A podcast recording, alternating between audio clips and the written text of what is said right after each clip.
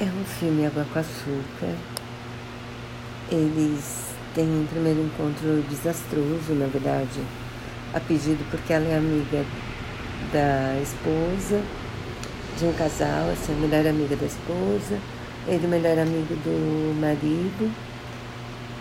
E aí eles arrumam um encontro às cegas para os dois, que é um desastre, assim. Na verdade nem acontece.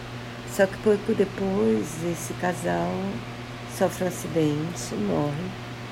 E eles deixam uma filha pequenininha de um ano para os dois cuidarem.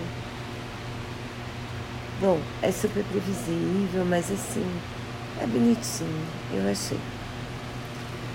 E tem algumas músicas bem legais na trilha sonora. E eu gosto dela também a Catherine Heigl.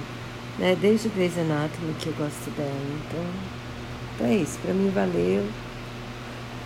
Não dá pra recomendar porque não é a oitava maravilha do cinema, mas foi uma tarde gostosa.